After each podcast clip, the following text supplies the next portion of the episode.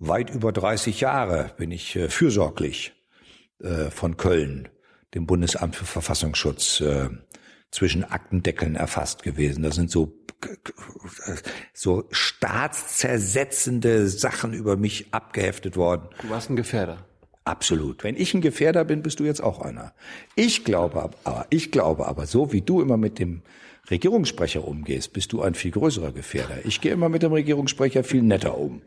Also der sitzt immer hinter mir, wenn ich im Kanzleramt bin, so halb, halb, von mir aus gesehen halb links. Obwohl inhaltlich glaube ich, naja, gut, da rede ich ja.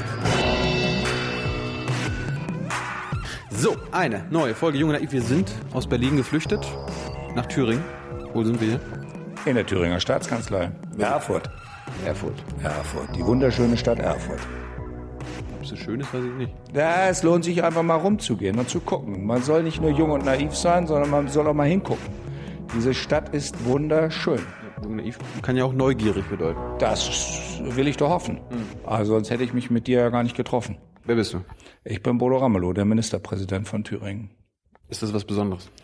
Es ist in einem Bundesland äh, der oberste Repräsentant und ähm, damit derjenige, der nicht nur an diesem Ort, an dem wir jetzt gerade sitzen, sondern drumherum die Räume, hier tagt die Landesregierung, hier werden Regierungsentscheidungen getroffen und hier wird ab und zu auch Politik gemacht. Du bist der Chef bist der Chef in Thüringen. Das kann man so sagen. Die Besonderheit ist natürlich in Thüringen, dass wir eine Dreierkoalition sind und insoweit bin ich alles Mögliche. Ich bin Sozialdemokrat und ich bin äh, grün ökologisch und ich bin demokratisch sozialistisch. Du hast eine gespaltene Persönlichkeit. Nee, Dreieinigkeit. Das Dreier-Element gehört zusammen. Die drei Teile die gleichberechtigt zusammen ihr Landespolitik gestalten. Hat es in Deutschland noch nicht gegeben, ist noch nie versucht worden und wir praktizieren es jetzt schon ein erfolgreiches Jahr zusammen. Aber geht bald zu Ende? Es sind noch vier vor uns Jahre. Aber du bist in welcher Partei? Ich komme von der Linken. Ist das was Besonderes? Die Linke. Sagen, also jetzt als Regierungschef. Das ist äh, auch einmalig. Das hat es auch noch nie gegeben. Hm. Ja. Warum nicht?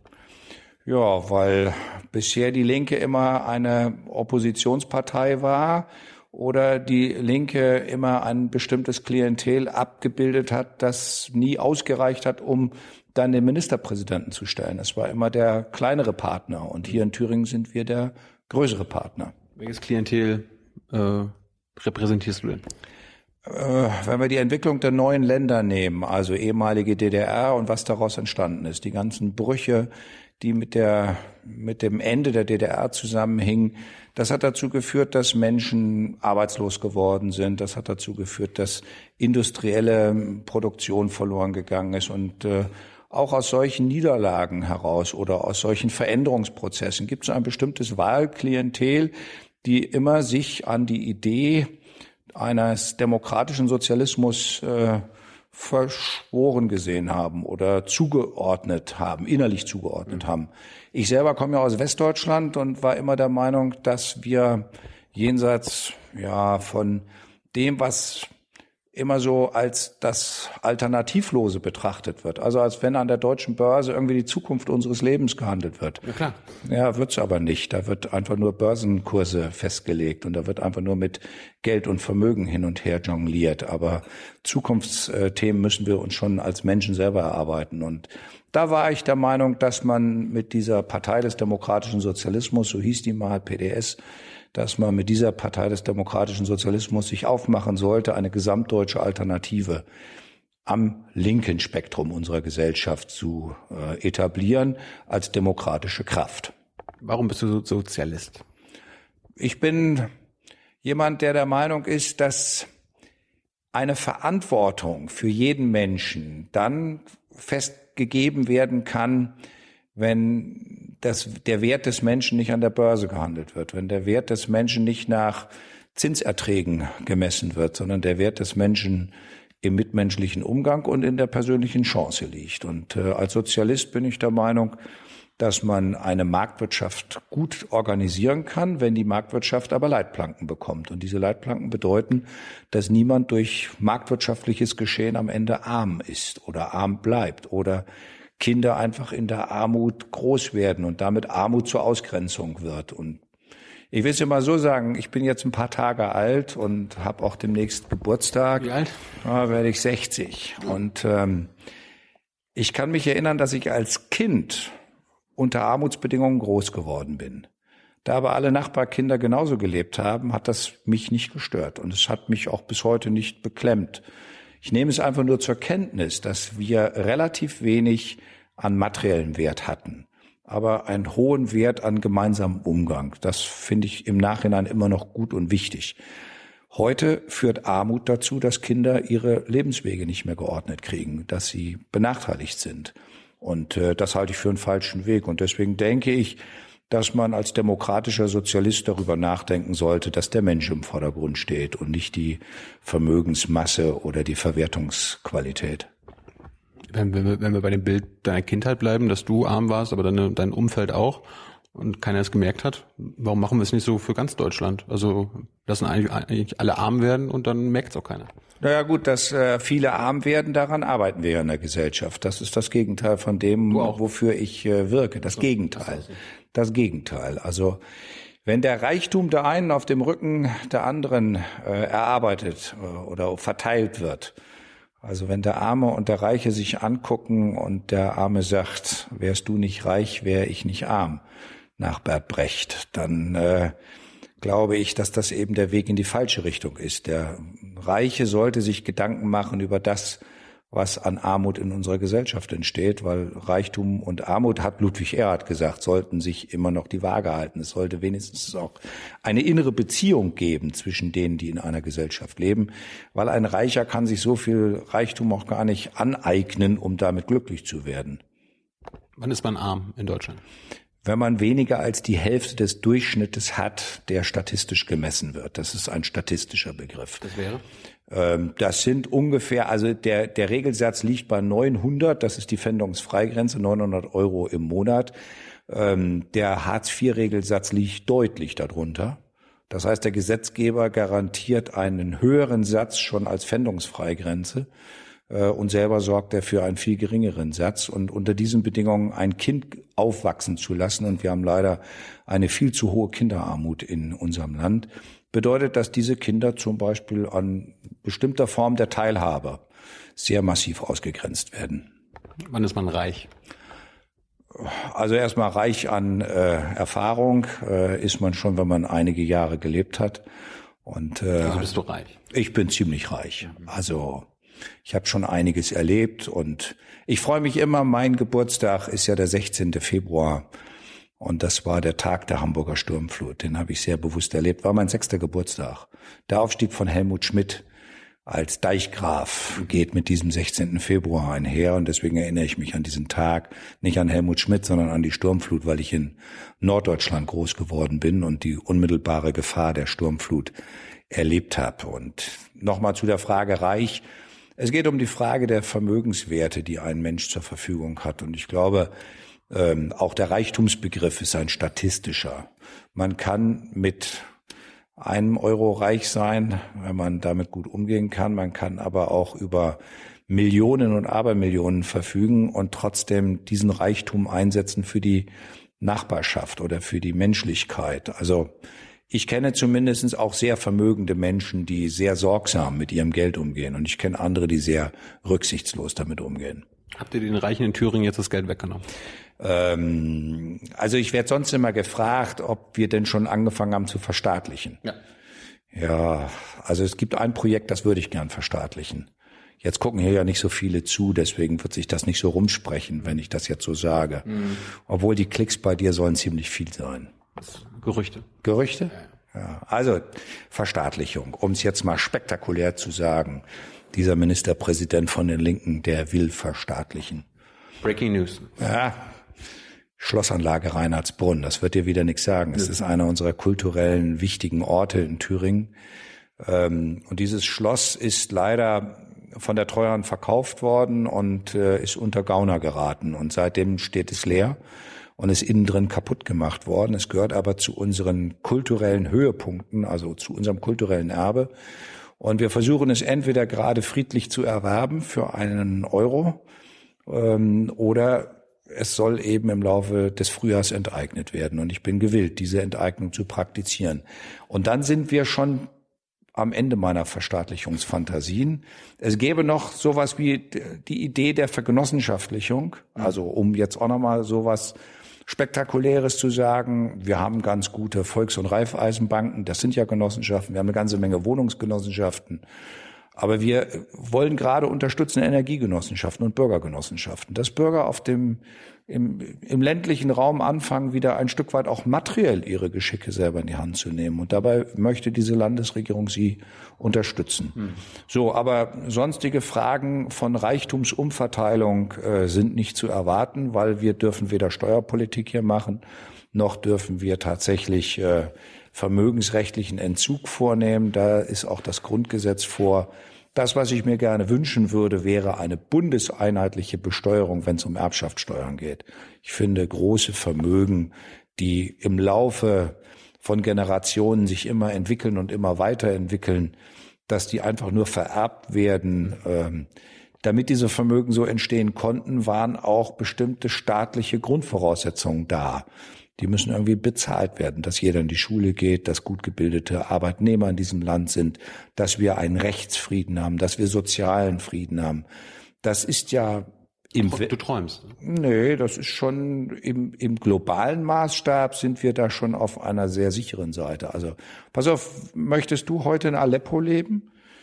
Möchtest du Nein. in Bagdad leben Nein. oder an irgend oder in Afghanistan. Ja, das da, sind da gibt es sichere Gebiete. Da soll es sichere Gebiete geben. Ja, ja. Von der Bundesregierung gelernt. Habe ich auch gelernt und war erstaunt. Ja. Ich frage mich dann, wofür eigentlich die letzten 40 Jahre dort Krieg äh, stattgefunden hat und was das angerichtet hat. Und wenn wir junge Afghanen zurzeit hierher bekommen, junge Leute, ich habe vor einigen Tagen mit ein paar zusammengesessen und äh, ziemlich intensiv geredet. Und die innerlich meine Vorstellung darüber nachzudenken, dass diese jungen Menschen, die vor mir sitzen, noch nie Frieden erlebt haben.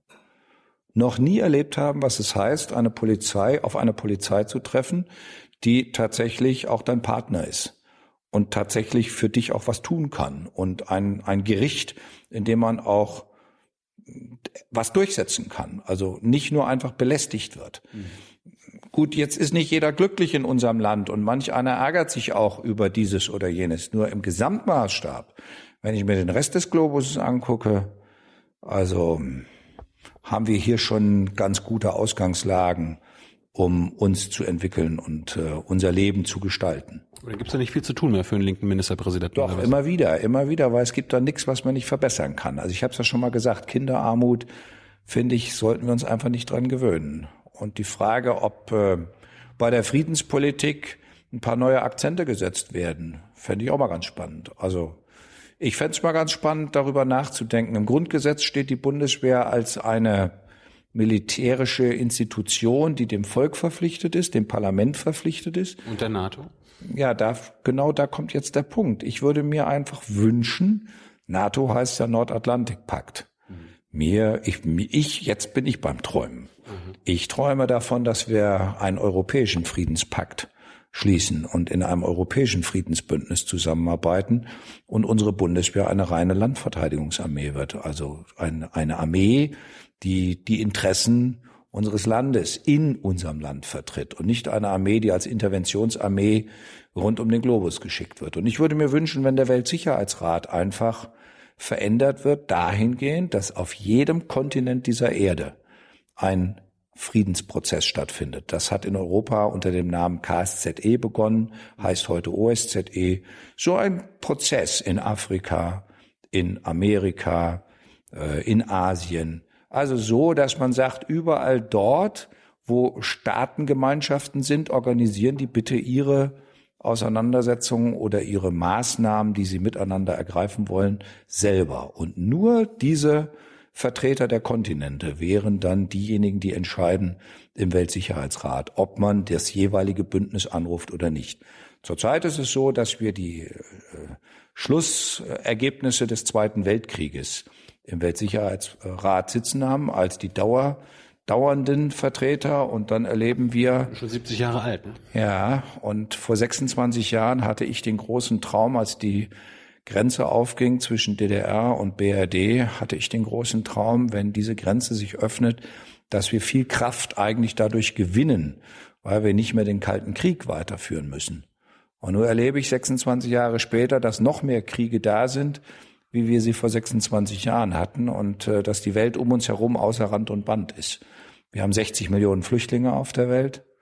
Wir haben eine Situation, wo immer wieder die Spirale der martialischen Gewalt in Gang gesetzt wird. Auf einen Gewaltausbruch wird ein neuer gesetzt und äh, jede militärische Intervention der letzten zehn Jahren hat zwar Despoten das Leben gekostet und ich fand diese Despoten alle irgendwie richtig blöd und mies.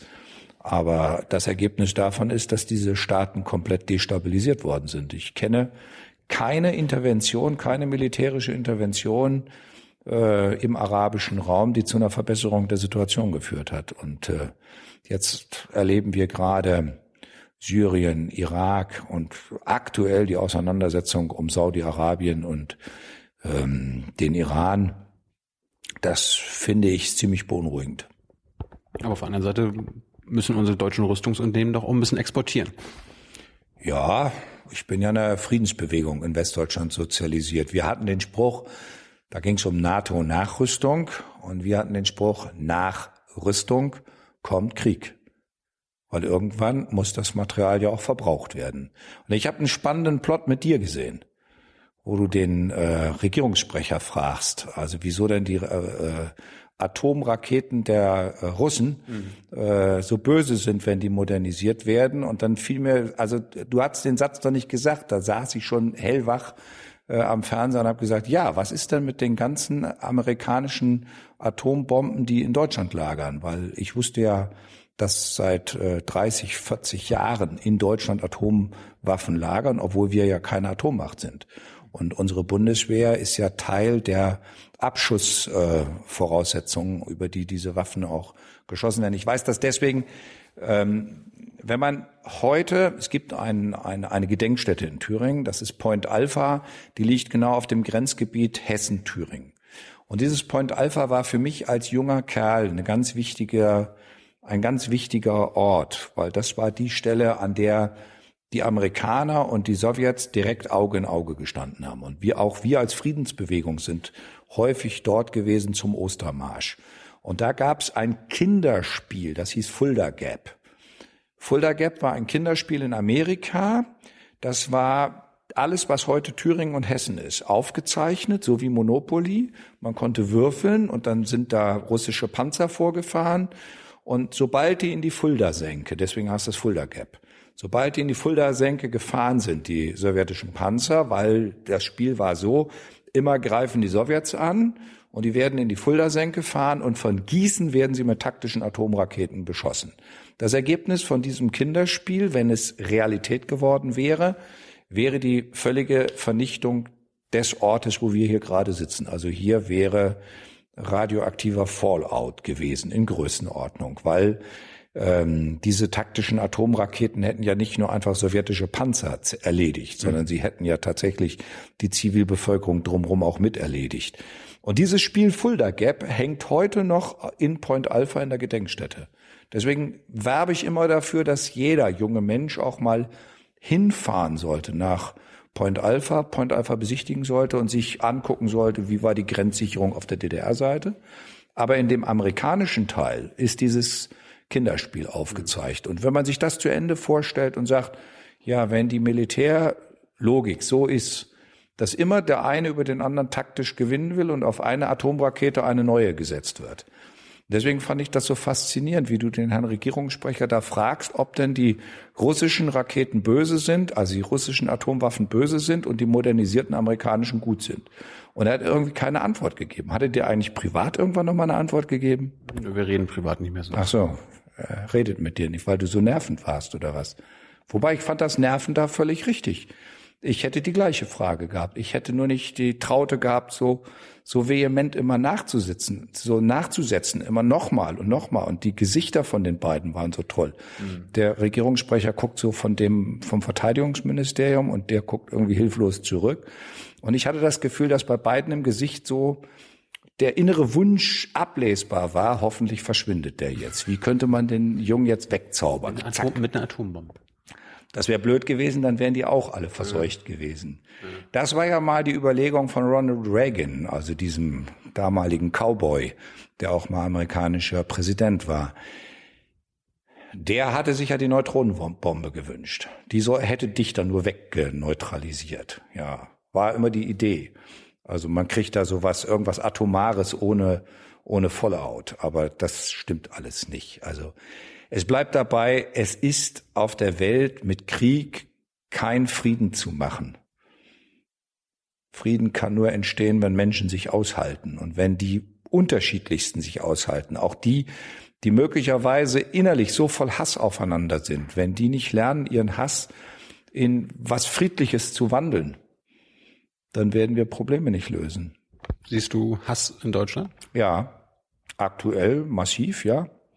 Also wir haben ja aktuell ähm, die Erfahrung sammeln müssen, dass in Köln die Silvesternacht unglaublich aus dem Ruder gelaufen ist. Was da den Frauen angetan worden ist, ist durch nichts zu rechtfertigen.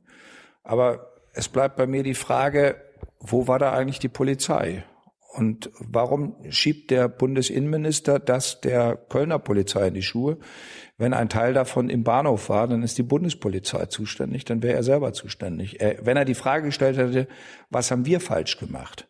Also ich sage das jetzt mal selbstkritisch an mich selber. Wir haben so einen Gewaltausbruch in Suhl gehabt, in unserer Erstaufnahmestelle für Flüchtlinge. Da gab es eine Situation, da hat ein junger Afghane, der zum Christentum übergetreten ist. Und in Afghanistan, soweit unser, unsere militärischen Interventionen in andere Länder, nach der militärischen Intervention der NATO in Afghanistan wurde die Scharia eingeführt. Mhm. Wird hier irgendwie gar nicht zur Kenntnis genommen. Also ich dachte immer, dass die Scharia ganz furchtbar wäre. Jedenfalls nach der NATO-Intervention ist die Scharia eingeführt worden und ein Afghane, der zum Christentum übertritt, wird mit dem Tod bedroht. Und zwar staatlich sanktioniert als staatliche Strafe. Mhm. Dieser junge Afghane hat sich nach Thüringen gerettet, kommt in Suhl an, trifft auf seinem Flur auf einmal auf junge syrische Flüchtlinge, die vor dem Bürgerkrieg geflüchtet sind, auch mit Tod bedroht. Also ein mit Tod bedrohter trifft auf andere mit Tod bedrohten, aber die einen sind sozusagen Muslime und der andere ist ehemaliger Moslem und ist zum Christentum übergetreten und der zerreißt den Koran vor den Augen der Syrer und schmeißt ihn ins Klo und sagt so, jetzt zeige ich euch mal, dass euer Gott euch nicht hilft. Mhm. Daraufhin schnappen sich sechs, sieben Syrer, versuchen den Afghanen zu kriegen, um ihm sofort Allahs Rache zu übermitteln. Der rennt los, rennt in den Sicherheitsbereich, wo die Wachleute sind. In der Zwischenzeit waren es 20, dann waren es 40, zum Schluss waren es 200 junge Leute oder fanatisierte Leute oder in einem Pulk sich immer weiter fanatisierende Leute, Mob. die den, das ist ein richtiger Mob. Das ist ein richtiger Mob. Und es ist ein richtiger Gewaltausbruch. Äh, ich glaube, dass der größte Teil von denen gar nicht wusste, um was es geht. Es war am Ende nur unser Glaube ist beleidigt worden, für den die in ihrer Heimat wiederum kämpfen gegen die anderen, also Schiiten gegen Sunniten. Und jeder glaubt von sich aus, dass er nur den einzig wahren Gott hat. Und der junge Afghane glaubt aber auch zu dem richtigen Gott übergewechselt zu sein. Und dazwischen stehen drei Wachleute, die Angst um Leib und Leben haben. Die Sicherheitszelle wird mittlerweile so lediert, die Polizei wird gerufen. Die Polizei hat ein falsches Einsatzkonzept, weil sie sich den Mob gar nicht vorstellen konnten und weil wir, und jetzt sage ich, ich sage das selbstkritisch auch an meiner Adresse, weil wir uns den Mob zu dieser Zeit auch nicht vorstellen konnten, dass so ein Gewaltausbruch von so vielen Menschen, die so dicht aufeinander sind, äh, so passieren kann. Ähm, unser Innenminister ist sofort hingefahren, unser Migrationsminister ist am nächsten Tag hingefahren, ich bin am übernächsten Tag hingefahren. Wir sind also die ganzen Tage dort in Suhl gewesen, haben uns die Dinge erklären lassen und äh, wir haben zwischenzeitlich jeden einzelnen der Täter identifiziert und sie sitzen alle in Haft. Der junge Afghan ist in ein anderes Bundesland äh, ausgeliefert worden.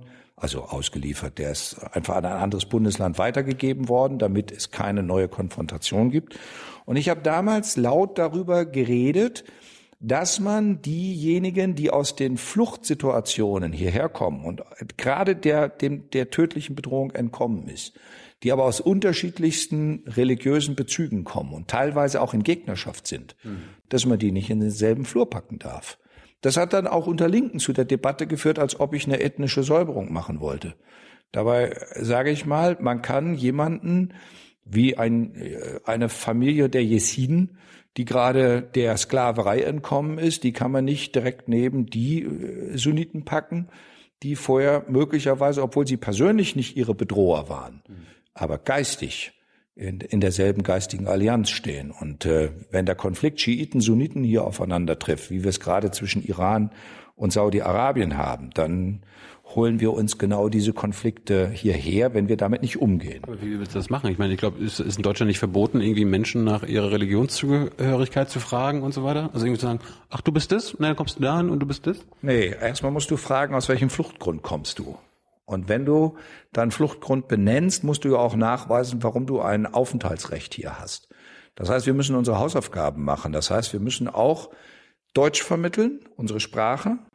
Wir müssen klären, dass der Fluchtgrund ein Fluchtgrund ist, den wir akzeptieren, ähm, der auch zu einer dauerhaften Auf Aufenthalt führt. Und wir müssen dann tatsächlich auch über unsere Hausordnung reden. Und unsere Hausordnung ist unser Grundgesetz. Und unser Grundgesetz sagt religiöse Freizügigkeit. Und das bedeutet, du kannst Atheist sein und hast gar nichts glauben. Du bist nicht gezwungen, irgendwas zu glauben. Es gibt keinen Staatsglauben. Aber es gibt eine Pflicht der Religionsgewährung. Das heißt, wir müssen dem Schiiten äh, gewähren, dass er Schiit sein kann, dem Sunniten gewähren, dass er Sunnit sein kann, dem Jesiden, dass er Jeside sein kann. Aber wir müssen darauf achten, dass keiner sich selber das Recht nimmt, über die Religion des anderen nicht nur zu urteilen, sondern persönlich auch Hand anzulegen und Gewalt auszuüben. Und deswegen gehört es dazu, dass wir uns im Moment auch sehr bewusst sein müssen, dass unser demokratischer Rechtsstaat tatsächlich einen besonderen Schutz hat, nämlich den Schutz, dass gleiches Leben und auch gleiches Recht bedeutet. Das bedeutet, es gibt keinen, der ein Recht hat, Gewalt gegen Flüchtlinge anzuwenden. Und es gibt niemanden von den Flüchtlingen, der berechtigt ist, Gewalt gegen andere anzuwenden. Weder gegen andere Flüchtlinge noch gegen unsere äh, deutsche Bevölkerung oder gegen unsere hiesige Bevölkerung. Es gibt überhaupt kein Recht, Gewalt anzuwenden. Und Gewalt, die, wer Gewalt anwendet, ist ein Straftäter. Und die Ungleichheit der Debatte an dem Beispiel von Köln. Die, es gibt 500 Anzeigen von betroffenen Frauen. Das zeigt, wie beklemmend diese Nacht war und wie beklemmend diese Stunden waren. Und es gibt keine Rechtfertigung von keinem einzigen der Täter für diese Taten. Aber danach kommt sofort die Diskussion, dass wir uns nur noch konzentrieren auf den Flüchtling als Täter. Als die Flüchtlingsunterbringungen angesteckt wurden, als ein Haus nach dem anderen gebrannt hat, habe ich die gleiche Debatte nicht gehört, dass man Brandstiftung als Straftatbestand äh, in den Mordcharakter erheben müsste. Also die Verschärfung von Gesetzen.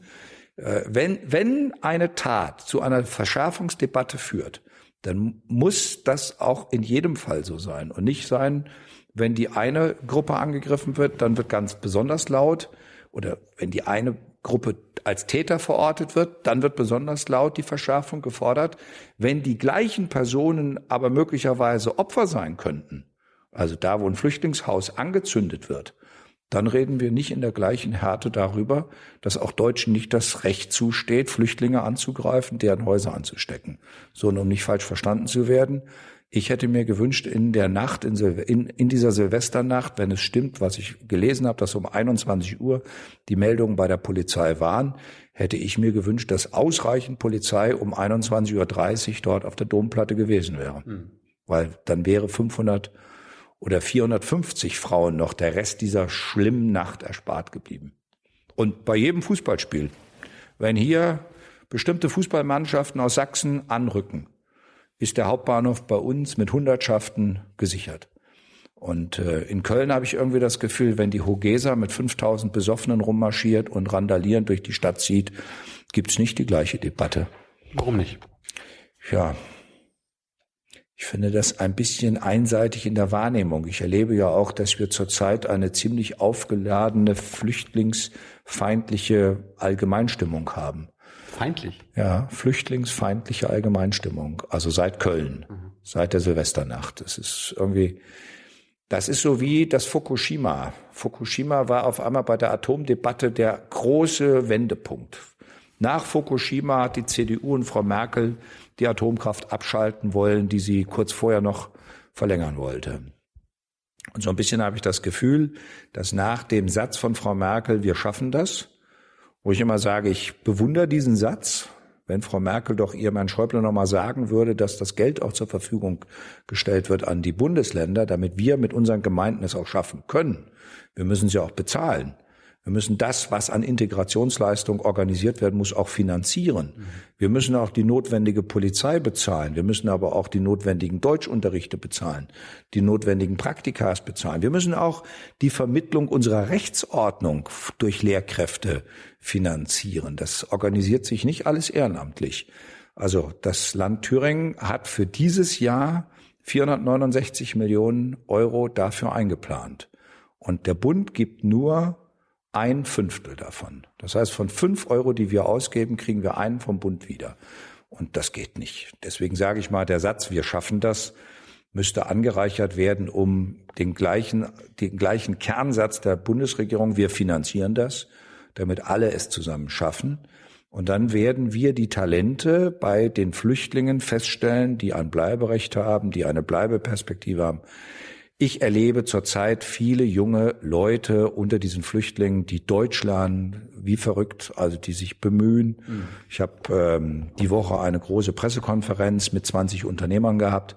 Da sind äh, Praktikanten eingestellt worden, die sechs Monate im Betrieb Praktikum machen und wir organisieren gemeinsam mit der Bundesagentur für Arbeit den Deutschunterricht. Deutsch lernen, Hausordnung vermitteln, Berufspraktikum beibringen um zu testen, was kann er, was können diese Menschen, was für Talente haben sie, welche Fähigkeiten haben sie. Wenn man das zusammenbringt, glaube ich, wird es genügend geben, die dann erleben, dass diese Menschen eine Bereicherung für uns sind. Und ich bin überzeugt, das weiß ich jedenfalls aus Gesprächen mit den Jesiden, ähm, die Jesiden würden viel lieber heute als morgen bei sich zu Hause in ihrer Heimat leben. Die, denen ist ihr Traumland nicht Deutschland. Ihr, ihre Region um Kobane und Rojava das ist ihre Heimat. Und deswegen sage ich auch, wenn wir gegen die IS wirklich zu Felde ziehen wollen, wenn wir das ernst meinen, wenn wir das nicht nur als Geschwätz meinen, dann müssen wir den, der Regierung von Saudi-Arabien sagen und auch der Regierung der Türkei sagen, dass man den, den Nährboden der IS entziehen muss. Und der Türkei wäre es mal sehr hilfreich, wenn die Kämpfer der IS nicht mehr gesundheitlich versorgt werden würden und wenn das Erdöl der IS, das ja geraubtes Erdöl ist, nicht über die Türkei verkauft werden würde. Und es wäre schon hilfreich, wenn die Türkei aufhören würde, gegen die Kurden vorzugehen. Und wenn die Kurden, die JPG-Kämpfer in Kobane unsere Unterstützung kriegen würden, wenigstens mal unseren Respekt erfahren würden. Und ähm, umgekehrt, Saudi-Arabien ist das Land, das ist das Zentrum der Wahhabiten, das ist das Land, äh, in dessen Namen diese ganzen äh, Spannungen von IS als mörderische Gewaltwalze durch die Region geht.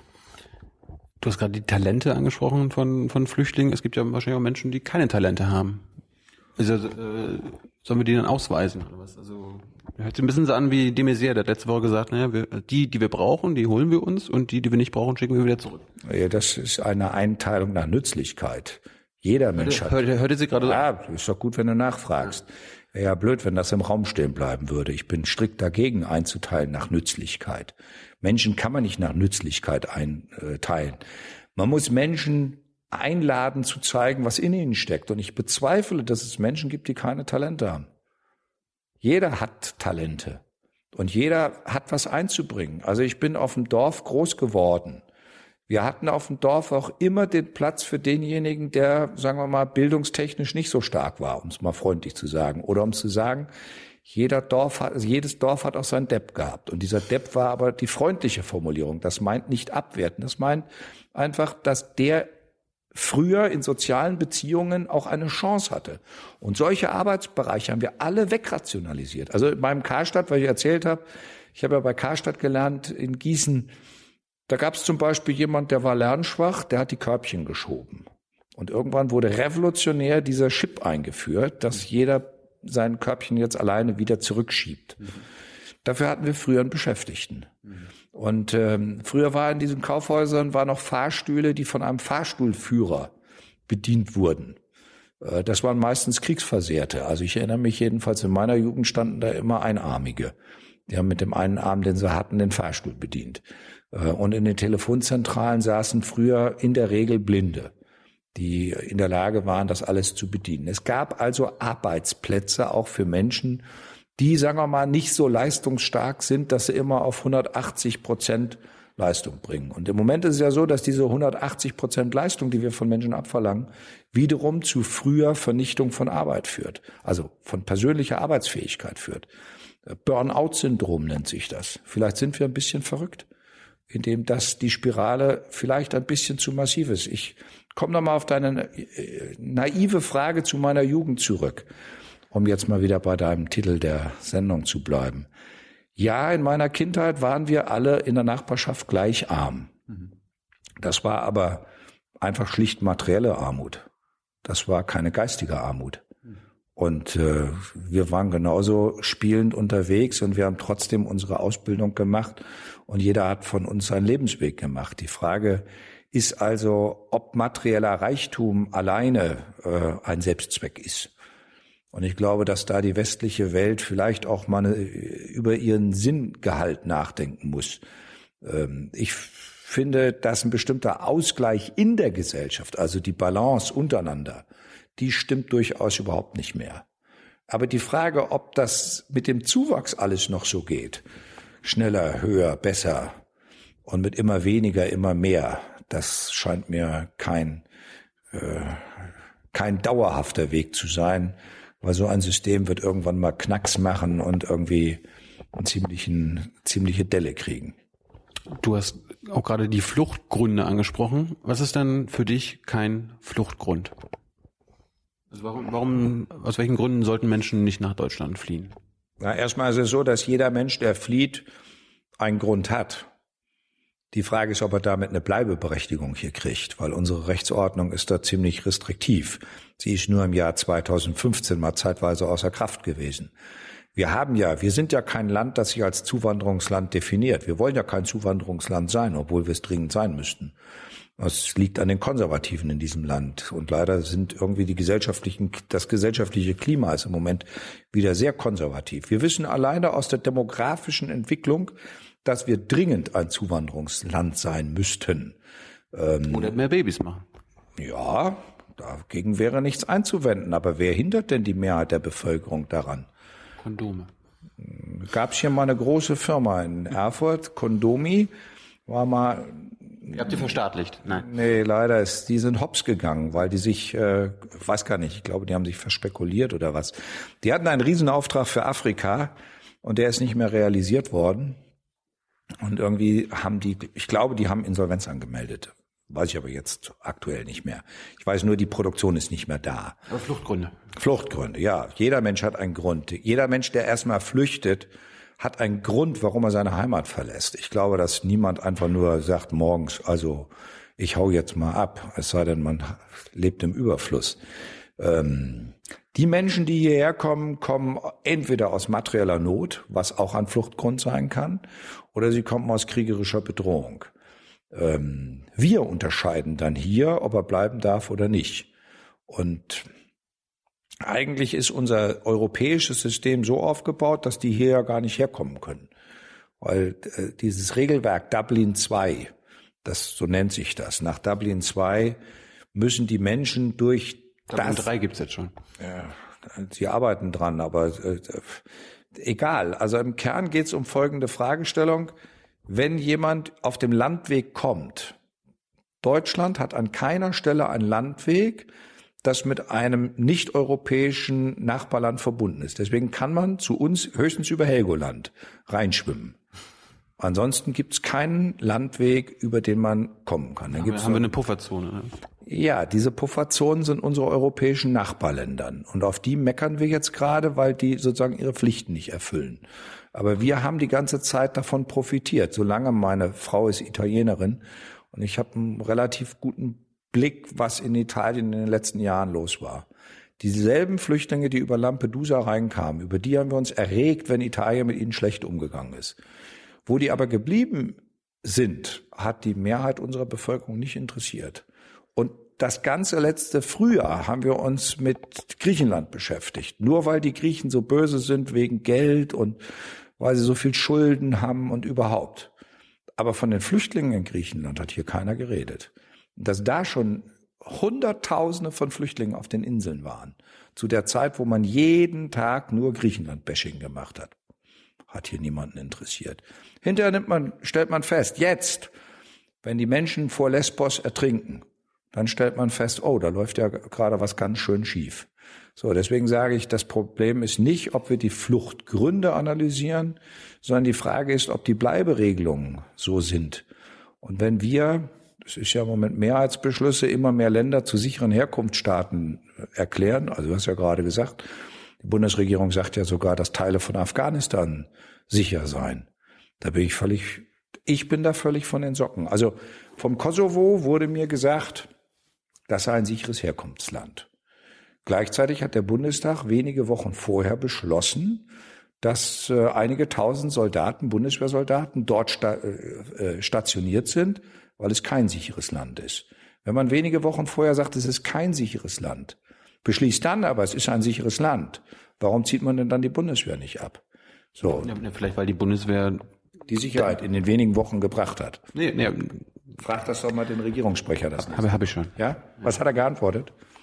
Auch nichts. Nächste Frage bitte. Okay, gut. Aber war, war, eine, war eine gute Szene. Aber gibt's für dich Fluchtgründe, wo du auch sagst, deswegen kannst du nicht hier bleiben? Ab, abseits also für Rechts. mich gibt sowas, nein, für mich gibt sowas gar nicht, weil ich diese, also ich bin als Mensch kann ich nur sagen, ich du habe. Würdest, du würdest jeden Flüchtling hier aufnehmen. Ja, das ist doch eine dritte Frage. Jetzt erstmal hast du gefragt, ob ich das in irgendeine Wertordnung einpacken kann. So habe ich das verstanden. Ja. Und da sage ich, das kann ich nicht.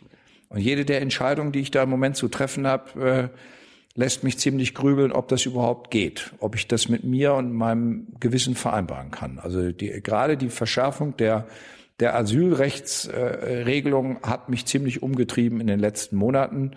Und wir erleben gerade Abschiebungssituationen, die mir überhaupt nicht gefallen. Also wir haben gerade aktuell einen Fall, ein Dorf mit 70 Einwohnern hier in Thüringen. Den, die E-Mail habe ich äh, am Freitag auf dem Tisch gehabt. Ein Dorf mit 70 Einwohnern hat eine, eine albanische Roma-Familie. Fünf Personen. Vater, Mutter, drei Kinder. Der Vater hat längst Arbeit. Die Firma schwört auf diesen Mann. Die haben ihm sogar geholfen, ein Auto zu kaufen, damit er auf die Arbeit kommen kann. Eins der Kinder kümmert sich als Beispiel um die Kirchturmuhr in dem kleinen Dorf, geht jeden Tag hin, zieht diese Kirchturmuhr auf. Die kümmern sich als Nachbarn. Jetzt haben sie den Abschiebebescheid bekommen, weil sie die Eltern in Ungarn die Pässe abgenommen gekriegt haben. Die Kinder haben die Pässe erst in Deutschland abgenommen gekriegt, die Eltern aber in Ungarn. Dublin 2 werden nach Ungarn abgeschoben oder aufgefordert, das Land zu verlassen. Jetzt meldet sich der Ortsteilbürgermeister dieser Gemeinde und sagt, ihr seid alle verrückt. Wir wollen, dass diese Menschen hier bleiben. Das sind die ersten, die seit Jahrzehnten in dieses Dorf gezogen sind und in diesem Dorf bleiben wollen. Wir freuen uns, dass endlich neue Menschen da sind. Und nach formalem Recht fällt mir nichts ein. Also das formale Recht hindert mich, eine Entscheidung zu treffen als Ministerpräsident. Dann haben wir jetzt durchdiskutiert, ob es noch Dinge gibt, die ich nicht gesehen habe. Also Antrag an die Härtefallkommission, es gibt hier in Thüringen eine Härtefallkommission, dass die ganze Gemeinde sagt, wir sehen eine exzellente Bleibeperspektive für diese Familie. Das ist eine Diskussion, die wir im Moment, während wir hier gerade sitzen, kümmert sich um unsere Integrationsbeauftragte um diesen Fall, ist hingefahren, zu dem, in das Dorf, um mit der Familie zu reden, um mit dem Ortsteilbürgermeister und den Nachbarn zu reden, mit dem Chef, dem Arbeitgeber zu reden, der, der das Erwerbseinkommen, das dieser Vater verdient, wird verrechnet mit dem Asylgeld. Das heißt, materiell hat er gar keinen Vorteil davon, dass er arbeiten geht. Der geht arbeiten, weil er arbeiten gehen will, weil er sagt, ich will nicht auf euer Geld angewiesen sein. Ich will, dass ich meine Familie hier unterbringe. So, und jetzt kommen wir mal auf Fluchtgründen, weil ich habe dann danach gefragt, ob der Ortsbürgermeister mit dem Vater über Fluchtgründe geredet hat. Mhm. Und da sagt der Ortsbürgermeister mir jetzt am Telefon, wissen Sie, Herr Ministerpräsident, das ist so eine ehrliche Haut. Der hat sogar angegeben, er ist nur da, weil er seiner Familie eine ordentliche Zukunft geben will. Das ist in unserem rechtsstaatlichen System kein Fluchtgrund. Das ist Armutsflüchtling. Und damit hätte ich keine Handhabe, helfen zu können. Mhm. Es sei denn, er geht zurück nach Albanien, stellt dort einen Antrag auf Arbeitsgenehmigung. Das lasse ich jetzt auch prüfen, ob das ein gangbarer Weg wäre, wenn die Firma sagt, sie stellen ihn in, jeden Fall ein. Mhm. Deswegen habe ich ja wochenlang immer wieder darauf hingewiesen, wenn wir Kosovo, Albanien, Montenegro, wenn wir diese Länder nicht zu sicheren Herkunftsstaaten machen, sondern zum EU-Beitrittskandidaten, was sie ja sind formal, mhm und wir organisieren Arbeitsmigration, dann würden wir über Arbeitsmigration reden. Dann würden wir aber auch nicht über Asylrecht und Asylrechtsverschaffung reden. Und wenn wir dann noch die Syrer rausnehmen würden und alle, die von Krieg bedroht sind, und würden sie als Kriegskontingente, Kriegskontingentflüchtlinge ansehen, mhm. ähm, dann hätten wir wieder eine große Anzahl von Leuten aus dem Asylverfahren raus. Da war aber die Bundesregierung nicht gewillt, darüber zu reden. Warum machst du bei dem Fall jetzt nicht einen auf Merkel und sagst, das setzen wir jetzt mal aus? Ja, so ganz einfach ist das nicht. Der Ministerpräsident kann nicht einfach ein örtlich angesetztes, nach Ausländerrecht bearbeitetes Verfahren aussetzen. Äh, er kann sich drum kümmern, er kann äh, sich jetzt prominent einmischen, aber ich muss auch aufpassen, ich habe mich auch an rechtsstaatliche Grundnormierungen zu halten. Das heißt, ich kann, ich bin hier nicht der, der Sonnengott. Ich bin hier nicht der Diktator. Ich äh, habe mich an die Regeln zu halten, auch die Regeln unseres Rechts. Mhm. Und äh, selbst wenn es mir manchmal schwer fällt. Ähm, als wir angefangen haben, aus äh, Abschiebungen ähm, neu zu organisieren, bin ich dafür ja ziemlich angegriffen worden. Erst bin ich angegriffen worden von der CDU, von der AfD will ich in dem Zusammenhang gar nicht reden.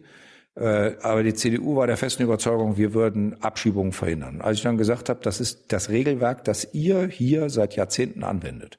Ihr habt es uns vererbt. Wir wurden dafür angegriffen. In den Zeitungen stand aber, dass wir es nicht umsetzen würden. Da habe ich gesagt, dann müssen wir anfangen, es zu verändern. Ähm, weil wir der Meinung sind, dass jeder, der einen Aufenthaltsstatus erreichen will, sich auch bemühen muss, diesen Aufenthaltsstatus zu bekommen. Das heißt, er muss eine Duldung kriegen. Und das kann ich nicht anweisen. Das muss derjenige aktiv tun, das müssen die Nachbarn mit ihm zusammentun, wie diese Gemeinde dies jetzt tut. Ich weiß nicht, wie es ausgeht. Ich hoffe, dass wir eine Lösung finden, dass diese Gemeinde sich so engagiert, dass diese Familie bleiben kann. Und wir haben so einen Fall schon mal in Neuhaus am Rennweg gehabt. Da ist es auch eine Roma-Familie.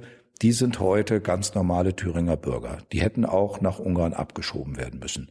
Und da ist es über die Härtefallkommission gelungen, eine, eine Entscheidung zu bekommen. Aber das setzt voraus, ja, und da kommt jetzt der Punkt, dass man Gründe hat, die man vortragen muss, die daran hindern, dass der, die Abschiebung vollzogen wird. Gibt es Wirtschaftsflüchtlinge? Klar gibt es Wirtschaftsflüchtlinge. Also was ist das? Zum Beispiel, äh, wenn jemand eine große Molkerei besitzt und sagt, wenn ihr nicht das Steuerrecht so ändert, dass die Erbschaftssteuer abgeschafft wird, dann flüchte ich nach in die Schweiz. Ach, du meinst jetzt unsere deutschen Wirtschaftsflüchtlinge?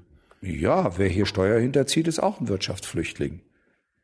Ich meinte eher so Menschen, die von den Balkanstaaten kommen und nach ja, Deutschland. Das höre ich immer von denen, die immer sagen, die einen Wirtschaftsflüchtlinge gibt's nicht. Die regen sich dann über Florida, Rolf, auf.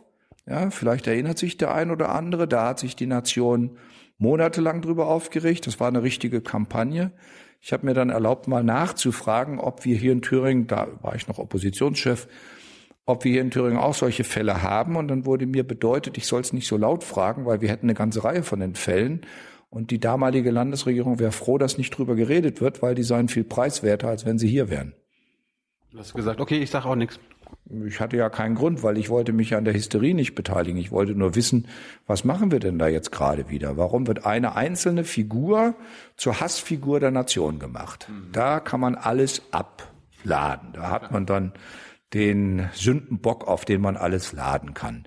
Das ist mal bei Fischen die Nematoden, vielleicht erinnerst du dich, das waren Würmer. Nein. Dann gab's mal den Weinskandal, das war Glykol in der Spätlese. Die ist dann dem deutschen Weintrinker ziemlich auf den Magen geschlagen, obwohl Glykol chemisch gesehen harmlos ist, aber es hat trotzdem nichts im Wein zu suchen. Würmer haben auch im Fisch nichts zu suchen. Ähm, aber das sind immer solche Geschichten. Einzelne Sachen werden auf einmal zum Riesenhype. Ähm, so, jetzt nochmal auf deine Frage, damit nicht die Menschen denken, ich hätte jetzt nicht gehört, dass du von Wirtschaftsflüchtlingen redest. Meinst du damit Leute, die materielle Not haben oder im, im, in, in schlimmster Armut leben oder in schlimmster Perspektivlosigkeit? Meinst du solche Menschen? Ja. Ja. Die flüchten meines Erachtens, um der wirtschaftlichen Not zu entkommen. Aber nicht wegen Krieg. Also ich äh, zitiere jetzt mal Horst Köhler. Du erinnerst dich, der war mal Bundespräsident. Mhm. Und als er noch Bundespräsident war, hatte ich mal Gelegenheit, mit ihm einen Morgen zusammenzusitzen. Und da hat er in dem Kreis vom Bundestagsabgeordneten gesagt, da war gerade die große Fluchtwelle von afrikanischen Fischern auf die Kanarischen Inseln. Und da ich Vorsitzender der deutsch-spanischen Parlamentsgruppe war, habe ich mich damit ziemlich intensiv beschäftigt und frage ihn so, wie sehen Sie denn, lieber Herr Köhler, diese Fluchtbewegung? Und da antwortet er, ja, wenn man den Afrikanern den Fisch stiehlt, dann darf man sich nicht wundern, wenn kein Fisch mehr da ist, wenn die Fischer das machen, was sie können, nämlich das letzte Mal in ihr Fischerboot steigen und über dieses Meer zu fahren, weil sie hoffen, dass sie am anderen, auf der anderen Seite dieses Meeres, dort, wo ihnen der Fisch gestohlen wird, vielleicht eine Lebensperspektive finden.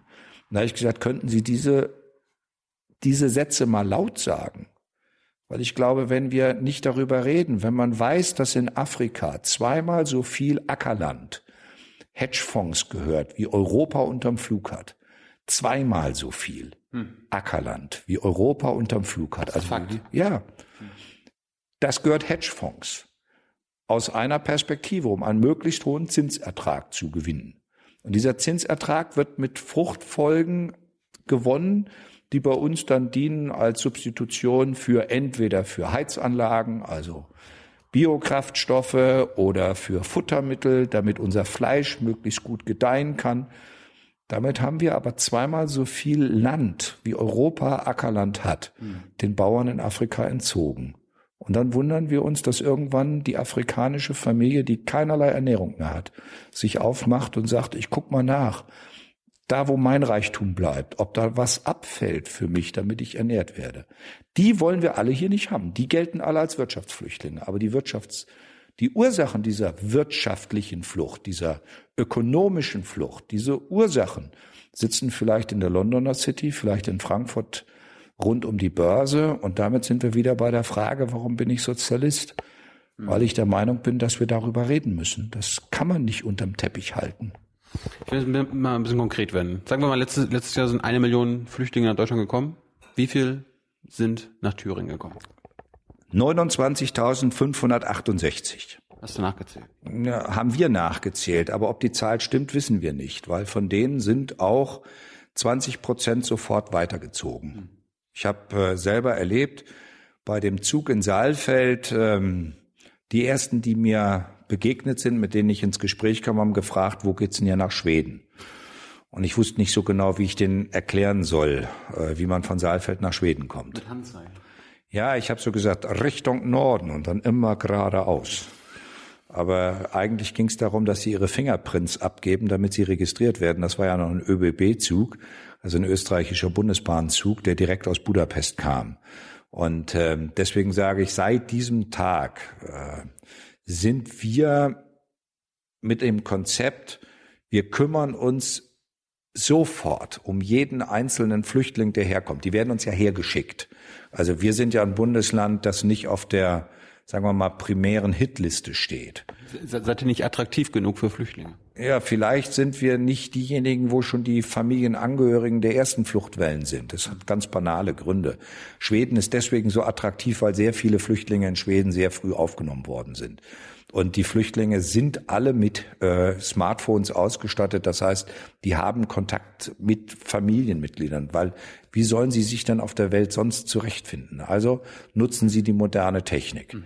Äh, ich kann das ja überhaupt nicht äh, kritisieren, weil ich sage, wenn man niemand mehr hat, wenn man keine keine Gewissheit mehr hat, wo sein Zuhause ist, wo seine Heimat ist, wo man noch mal eine ruhige Nacht schläft, wenn das alles wegfällt und man macht sich auf den Weg und wird behandelt unterwegs wie der letzte Dreck, getreten, geschlagen, geprügelt, verjagt oder sogar vergewaltigt oder umgebracht, äh, alles.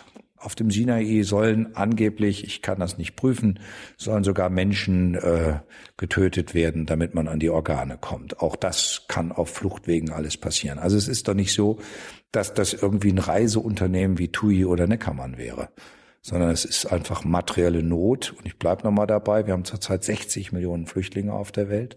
Und es ist nicht nur ein deutsches Problem, es ist auch nicht nur ein europäisches Problem. Es ist rund um den Globus. Wir haben die gleichen Auseinandersetzungen rund um den Globus.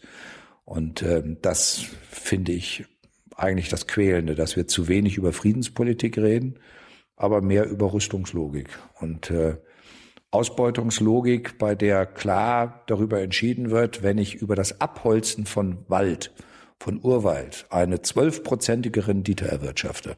Guck doch einfach mal in die Tageszeitung, da sind die Anzeigen drin. Oder guck dir mal Boulevards an oder guck dir mal Magazine an. Da sind immer diese Anzeigen, wie viel Geld man mit Abholzen von Urwald zum Beispiel verdienen kann. Oder ähm, irgendwelche Mais oder sonstigen Energieträger ähm, Felder endlos, äh, die nur dazu da sind, als Energiemasse genutzt zu werden. Das halte ich alles für den falschen Weg. Wie viel frieren in, in Thüringen, wie viele Flüchtlinge? Ich hoffe aktuell keiner. Hoffst du? Ja, ich hoffe es, weil wir haben kein Zelt stehen, wir haben keine unbeheizte, äh, kein unbeheiztes Quartier. Wir haben im vergangenen Jahr wir hatten im Haushalt, als ich ins Amt gekommen bin, am 5. Dezember 2014, hatten wir 450 Erstaufnahmeplätze und 25 Millionen im Haushalt stehen. Abgerechnet haben wir 2014 mit 45 Millionen und sind sofort noch im Dezember 2014 auf 1000 Plätze hoch. Äh, da haben wir gedacht, wir hätten ein bisschen Luft. Haben wir falsch gedacht. Wir haben gedacht im Jahr 2015, wir würden 8000 Flüchtlinge kriegen. Am Ende waren es rund 30.000. Mhm. Allein in den letzten zwei Monaten 8.000 pro Monat. Mhm. Wir haben 75 Millionen in den Haushalt geschrieben, weil wir dachten, damit kämen wir hin. Ich glaube, also wir rechnen jetzt erst ab, aber ich glaube, wir haben 220 Millionen ausgegeben. Das ist auch eine Sonderkonjunktur für Handwerksbetriebe. Wir haben drei große Zentren gekauft und ertüchtigt. Mhm. Eine Kaserne in Mühlhausen, ist jetzt der Bildungs- und Integrationscampus. Es lohnt sich da mal hinzufahren. Es ist ein mittlerweile also ein, ein, eine Form, wie dort Flüchtlingsunterbringung stattfindet, ist äh, total entspannt. Ähm, da hilft uns auch die Bundeswehr, die organisieren die Kleiderkammer, die organisieren die Versorgung. Soldaten, die total tolle Friedensarbeit machen. Ähm, und eine Kaserne, die voller Kinder, tobender, also das Lauteste dort sind die tobenden und äh, spielenden Kinder. Und das finde ich ist äh, schön. Wir haben Suhl, das war quälend am Anfang, bautechnisch, weil die Anlagen ziemlich darauf nicht eingerichtet waren, so viele Menschen unterzubringen. Da haben wir, obwohl wir nur 1200 dort unterbringen wollten, phasenweise 2000 gehabt. Das war eine völlige Überbelegung. Wir haben mittlerweile Gera, das Wismut Krankenhaus, aktiviert. Auch da sind wir jetzt schon weit über 1000 äh, Plätze drin äh, und wir haben alle unter. Es steht kein einziges Zelt. Es stand auch seit dem Herbst kein Zelt mehr in Thüringen. Äh, wir sind also auch nicht von der Kälte überrascht worden, weil wir wussten, im Winter wird's kalt. Und ich hätte mir ehrlich gesagt ein bisschen mehr Schnee gewünscht. Nicht weil wir gut vorbereitet für die Flüchtlinge waren, sondern weil wir auch Skigebiet sind und weil wir im, leider in Oberhof keinen Schnee hatten. Mhm. Wir mussten den Weltcup absagen und das ist blöde. Das ist für uns auch touristisch blöde, um nicht nur immer äh, zu gucken, dass wir uns auch vorbereiten mit den Flüchtlingen und für die Flüchtlinge, sondern wir kümmern uns auch um alles andere derzeit.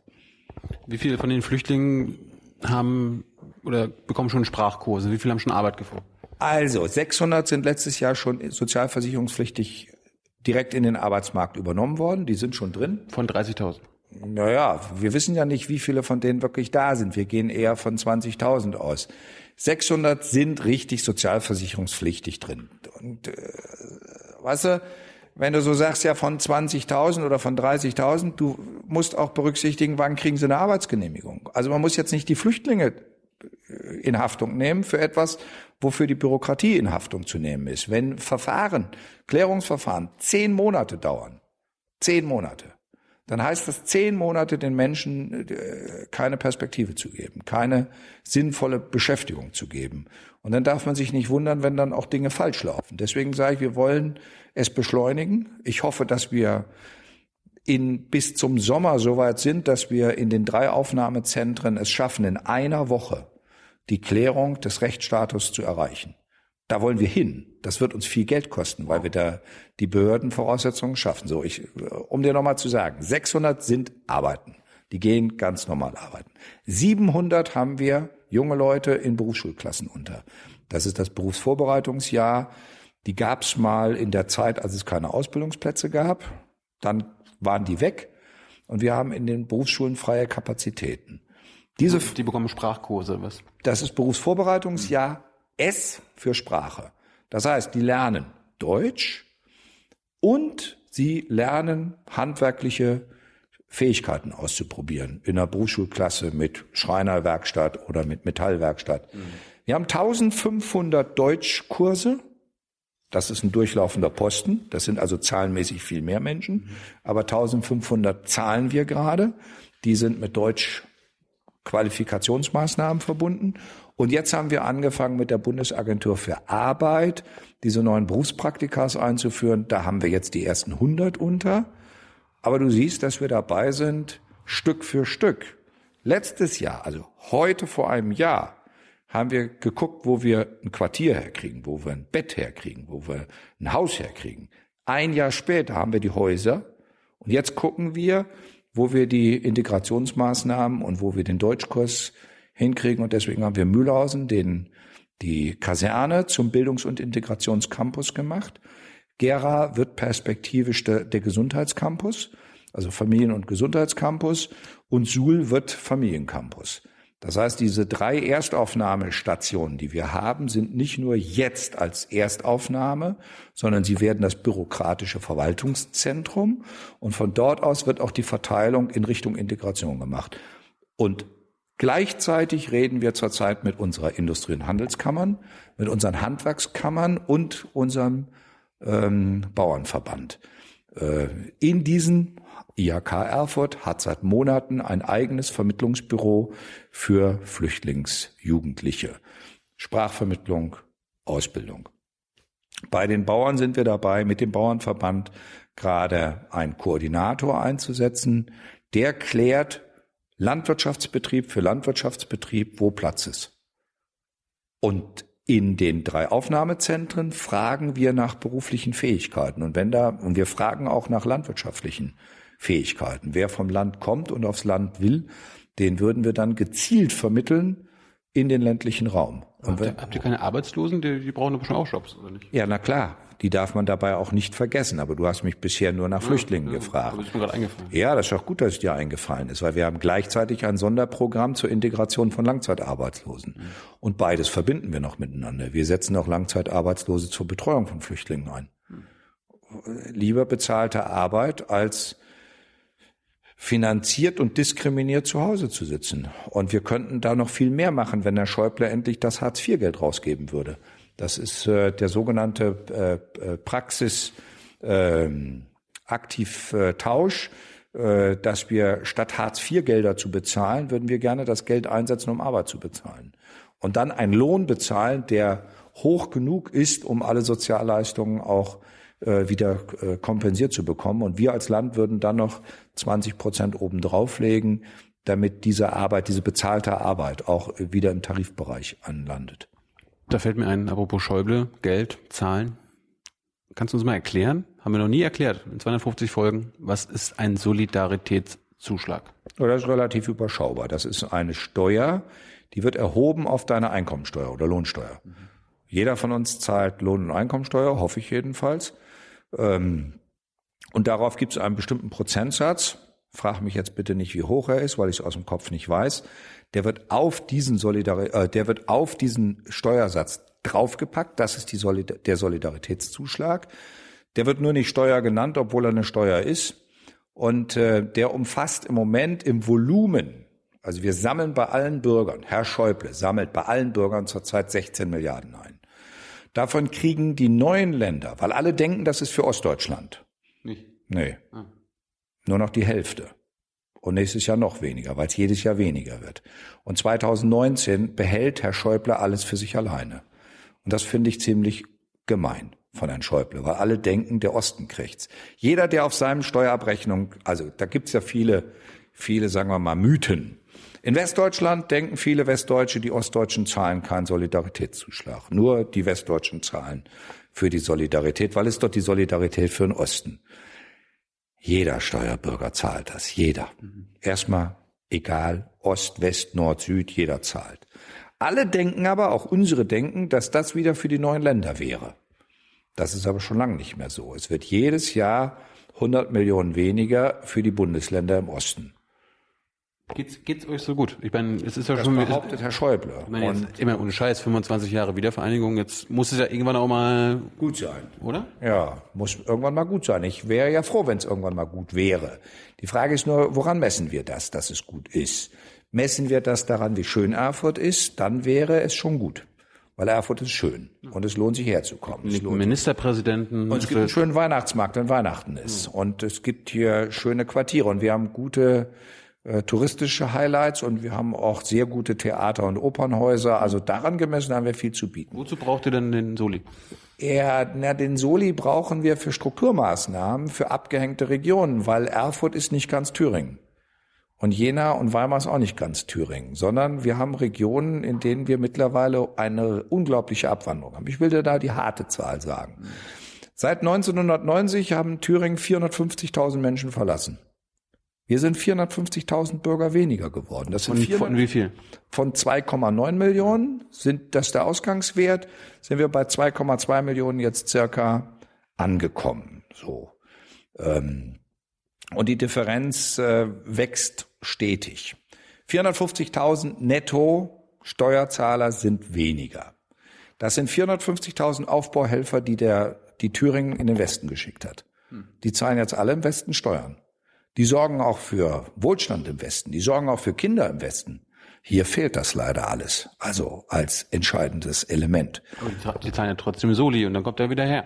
Ja, leider nicht. Also wir kriegen ja nicht mal den Anteil wieder zurück, den wir durch praktische Abgabe von Menschen äh, zur Verfügung gestellt haben. Es ist ja, wird immer so getan, als Das wenn ist so der Preis der Freiheit, oder? das stimmt. Absolut. Deswegen würde ich auch niemanden daran hindern, dahin zu gehen, wohin er will. Das ist völlig legitim und völlig richtig. Äh, Ich sage auch, um jetzt den Werbeblock zu machen, in Südthüringen haben wir eine Arbeitslosigkeit, die liegt unter vier Prozent. In der Region Sonneberg haben wir in Größenordnung Einpendler, also aus Bayern kommen Menschen, die bei uns arbeiten, auch das gibt es. Aber wir haben eben auch meinen Lieblingsort Ziegenrück an der Hohen Wartetalsperre. Da stehen sehr viele Häuser leer und falls du mal dauerhaft ein schönes Haus suchst, wir hätten ein paar im Angebot, die sehr preiswert wären. Also die Wohnunterkunft für dich wäre da äh, sehr preiswert. Du wärst dann auch Eigentümer und hättest eine wunderschöne Landschaft. Jeden Tag hättest du wunderschöne Landschaft. Du würdest aber auch erwarten, dass irgendwo noch ein Arzt in der Nähe ist. Und du würdest auch hoffen, dass, falls du dann auch noch mal Kinder gezeugt hättest, ich meine, mach mal was. Und wenn du dann die Kinder Du weißt nicht, ob ich welche habe. ja, ja, ich äh, unterstelle einfach mal, du hättest dann noch ganze Perspektive frei.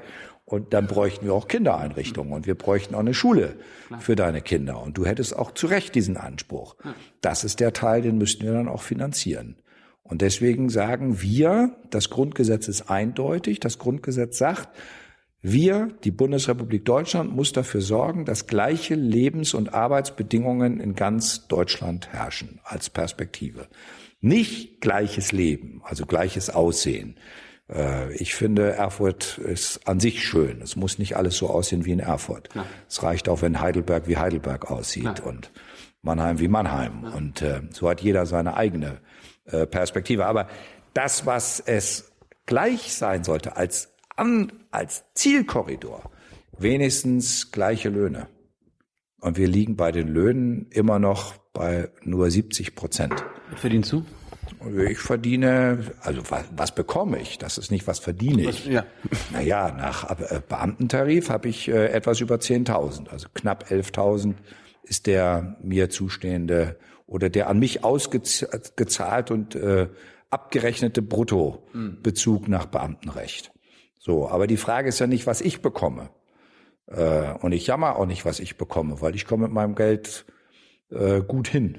Keine Frage. Aber die Frage ist, ob derjenige, der jeden Tag dafür sorgt, dass die Wirtschaft am Laufen ist, der am Fließband steht oder derjenige, der im Krankenhaus äh, die Pflege für die äh, Menschen organisiert, ob der so bezahlt wird, als ob er in Heidelberg wäre oder in Mannheim wäre. Und das wird er eben nicht. Und deswegen haben wir immer noch den Brain Drain. Viele Leute gehen in den Westen, weil sie einfach mehr Geld verdienen. Und das blutet uns immer noch weiter aus. Und deswegen brauchen wir einen Ausgleichsmechanismus, dass zwischen der, dem Zielkorridor wenigstens annähernd irgendwann eine Parität entsteht, damit die wirtschaftlich starken Bundesländer die wirtschaftlich schwächeren Bundesländer nicht aussaugen. Braucht es einen Flüchtlingssoli? Ähm, mein Vorschlag ist da ja ganz entschieden und ganz einfach. Ich habe dir ja gerade erläutert, wie der Solidaritätsbeitrag selber aussieht. Mhm. Den würde ich genauso belassen, wie er ist, auch von der Höhe her, und würde gerne die zweite Hälfte, also die eine Hälfte fließt ja gebunden mit Vereinbarungen an die neuen Länder, und die zweite Hälfte würde ich auf alle 16 Länder verteilen. Das bedeutet, acht Milliarden würden dann für alle 16 Länder zur Verfügung stehen. Und nach Königsteiner Schlüssel würde ich es verteilen, weil nach Königsteiner Schlüssel kriegen wir auch die Flüchtlinge zugewiesen. Was ist das? Der, der Ort Königstein im Taunus war mal ein Tagungsort, an dem sich vor 60 Jahren die damaligen Bundesländer geeinigt haben, dass nach welchen Kriterien alles verteilt wird. Mhm. Alle Aufgaben, Lasten und sowas und so. Thüringen kriegt von allen Flüchtlingen, die nach Deutschland kommen, 2,75 Prozent, weil das der Anteil ist, den wir an Einwohnern gegenüber der Bundesrepublik, also dem Gesamtdurchschnitt haben. Und ich möchte gar nicht mehr haben wie den Königsteiner Schlüssel. Das würde bedeuten, aus den acht Milliarden verteilt durch die 16 Länder nach Königsteiner Schlüssel wäre für mich eine Refinanzierungsquote von 220 Millionen. Dann hätten wir etwa die Hälfte der Kosten, die wir dieses Jahr für die Flüchtlinge ausgeben. Dann wären wir bei 50 Prozent. Aber das würde für alle Bundesländer, und zwar für die wirtschaftlich Schwachen wie für die wirtschaftlich Starken, die gleiche Chance erhöhen. Weil was nicht geht, dass die ganzen Flüchtlingskosten auf den Ländern hängen bleiben und die Bürger, und damit bin ich wieder bei deiner einen Frage, die du vorhin hattest, die Bürger das Gefühl haben, für die Flüchtlinge wird alles getan und für den Langzeitarbeitslosen wird nichts getan oder für den Menschen in der Kindereinrichtung wird nichts getan. Das halte ich für falsch. Deswegen sage ich, ich will kein extra Flüchtlingssoli, sondern den bestehenden Soli nur so verteilt, dass die neuen Länder ihren Teil kriegen, den sie sowieso verteilt mhm. bekommen und alle anderen die andere Hälfte kriegen. Ich wollte mal zum Verfassungsschutz kommen. Ja. Ja. Warum, warum, warum gibt's den noch in Thüringen? Ich meine, ihr seid doch Linke, die haben euch jahrelang, jahrzehntelang überwacht. Warum habt ihr jetzt nicht gesagt, scheiß drauf, also das schaffen wir ab? Das haben wir ja gesagt. So. Das ist ja auch unsere politische Position, auch meine politische Position als ähm, Mitglied meiner Partei. Ähm, ich meine, ich habe ja die besondere Freude gehabt, dass ich von dem Dienst ähm, irgendwie so, also weit über 30 Jahre bin ich äh, fürsorglich äh, von Köln, dem Bundesamt für Verfassungsschutz, äh, zwischen Aktendeckeln erfasst gewesen. Da sind so so staatszersetzende Sachen über mich abgeheftet worden. Du warst ein Gefährder. Absolut. Also ein totaler Gefährder. Also da stand dann drin, wir heiraten. Die Hochzeitsannonce. Und wir heiraten dann und dann und die Feier ist da und da. Das habe ich in meiner staatsgefährdenden Akte gefunden. Dann stand da drin, die Friedensbewegung wächst. 27 Zentimeter, 4380 Gramm. Und er heißt Philipp. Also die Geburtsanzeige von meinem Sohn. Die ist in meiner Geheimdienstakte drin. Und dann war drin, dass ich zum Tag der deutschen Einheit, also Jahre später, in Düsseldorf einen Vortrag gehalten habe über den Unterschied der Lohndifferenz Ost-West. Und dann habe ich in der Gerichtsverhandlung in Köln gefragt, ob der Richter mal die Frage aufwerfen kann, was an meiner Rede in Düsseldorf staatsgefährdend war. Daraufhin sagt der Richter, ja, das interessiert mich auch und fragte den Vertreter des Bundesamtes und der sagte, das weiß ich nicht. Er sagte, aber Sie müssen doch wissen, Sie haben es doch erfasst. Ja, ich weiß es einfach nicht. Und dann äh, ging das so, dass zuerst der Prozessvertreter des Bundesamtes den Chef des Bundesamtes fragte. Der wusste es auch nicht. Der fragte den anwesenden Abteilungsleiter, der wusste es auch nicht. Und der sagte dann, Herr Richter, da hinten im Gerichtssaal sitzen die zwei Sachbearbeiter von Herrn Ramelow. Ah. Also ich hatte meine persönlichen Sachbearbeiter dann in Köln kennengelernt.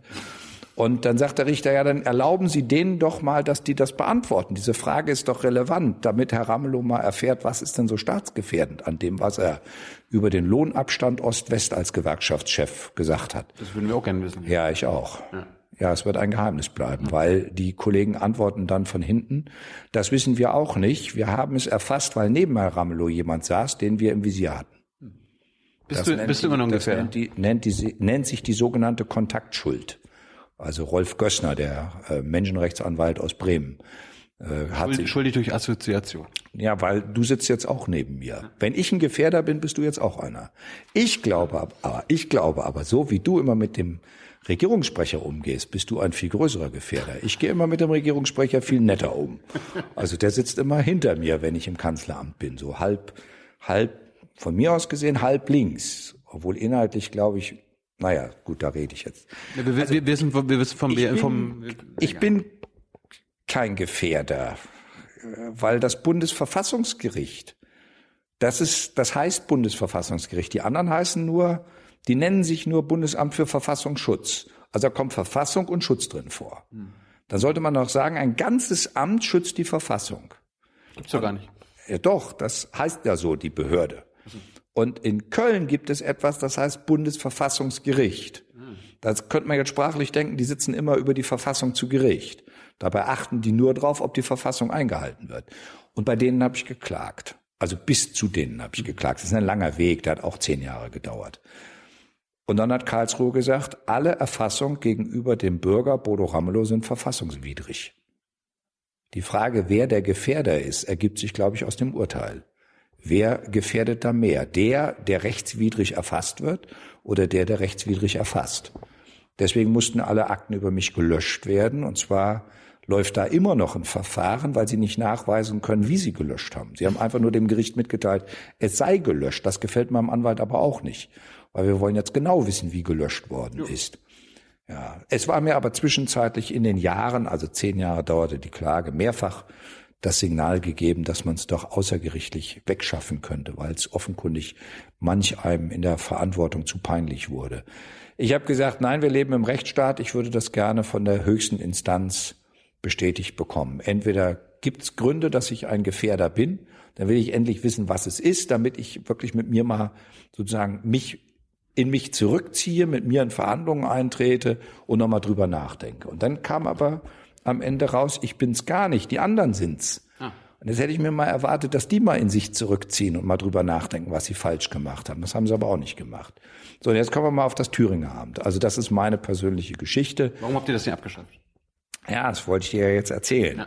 Wir sind damit mutig in die Koalitionsverhandlungen gegangen, haben gesagt, das Geheime im Geheimdienst gehört abgeschafft. Die Mitarbeiter der Behörde hätten wir an anderen Stellen gut gebraucht. Also zur Analyse von Rechtsradikalen und sowas könnte man die ja alle als wissenschaftliche Expertise gut einsetzen. Ja. Ähm, das wollten dann unsere Koalitionspartner nicht. Also so weitgehend wollten sie es dann doch nicht. Dann haben wir überlegt, was könnten wir tun? Ja, was das Landesamt in Thüringen angeht, ist aber so, das hat ja nun sich nicht mit, nicht nur nicht mit Ruhm bekleckert, sondern einige Skandale an der Backe. Einer der berühmtesten Skandale ist der mit den drei Buchstaben NSU. Und ähm, der, das NSU ist entstanden, oder das Netzwerk NSU, das sind ja nicht nur die drei Menschen, über die dauernd geredet wird. Das Netzwerk ist ja viel größer. Dieses Netzwerk ist entstanden in Thüringen im Background des Thüringer Heimatschutzes, abgekürzt THS. Und Cambert ähm, 18, ähm, also sozusagen der äh, englische militärische Arm der, der englischen Nazi-Szene. Ähm, die Blood and Honor ähm, äh, Version in Gera, da saß der Bundesschatzmeister von dieser Organisation, die ist mittlerweile verboten. Der galt immer als ein geführter V-Mann von dem Vizepräsidenten des Landesamtes. Der Vizepräsident hat das immer bestritten.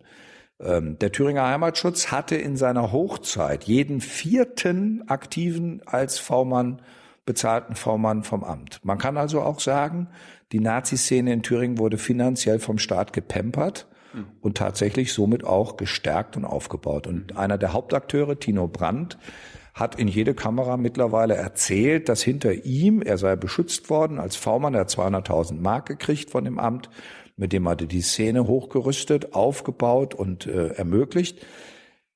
Wenn er durch die Landschaft gefahren ist, ist hinter ihm ein Polizeiwagen als Observationsfahrzeug gefahren. Und hinter dem Observationsfahrzeug der Polizei, so sagt Tino Brandt, ist dann der Verfassungsschutz zum Observieren der Polizei hergefahren. Also so ein Amt braucht wirklich niemand. Aber es gibt es immer noch. Ja, aber wir haben diesen Teil in dem Amt abgestellt. Wir haben das Amt neu positioniert. Wir haben dieses Amt als äh, Teil des Innenministeriums neu aufgestellt und wir haben die innere Personalstruktur verändert. Wir haben einen Controller eingesetzt, damit das Geheime da drin nicht einfach unkontrolliert stattfindet. Dieser Controller ist von Hause aus Staatsanwalt. Also jemand, der wirklich ähm, gut bewiesen hat, dass er mit dem Recht gut und klar umgeht. Wir haben einen äh, Vizepräsidenten, der ein guter Amtsleiter ist, ein guter Behördenchef. Und wir haben mit Stefan Kramer, den ehemaligen Generalsekretär des Zentralrats der Juden, einen neuen Präsidenten des Landesamtes, der nun wirklich lange Zeit auch in der An Antonia Amadeo Stiftung, also sozusagen zum Thema Rassismus, sehr viel gearbeitet und sehr viel präsentiert und auch nach außen vertreten hat. Also ist das euer Nazi-Jäger?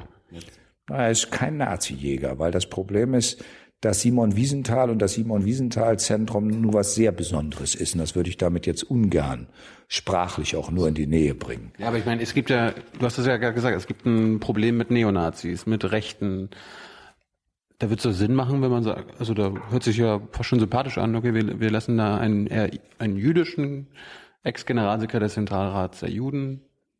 Aber die Betonung ist nicht, weil er Jude ist. Nein.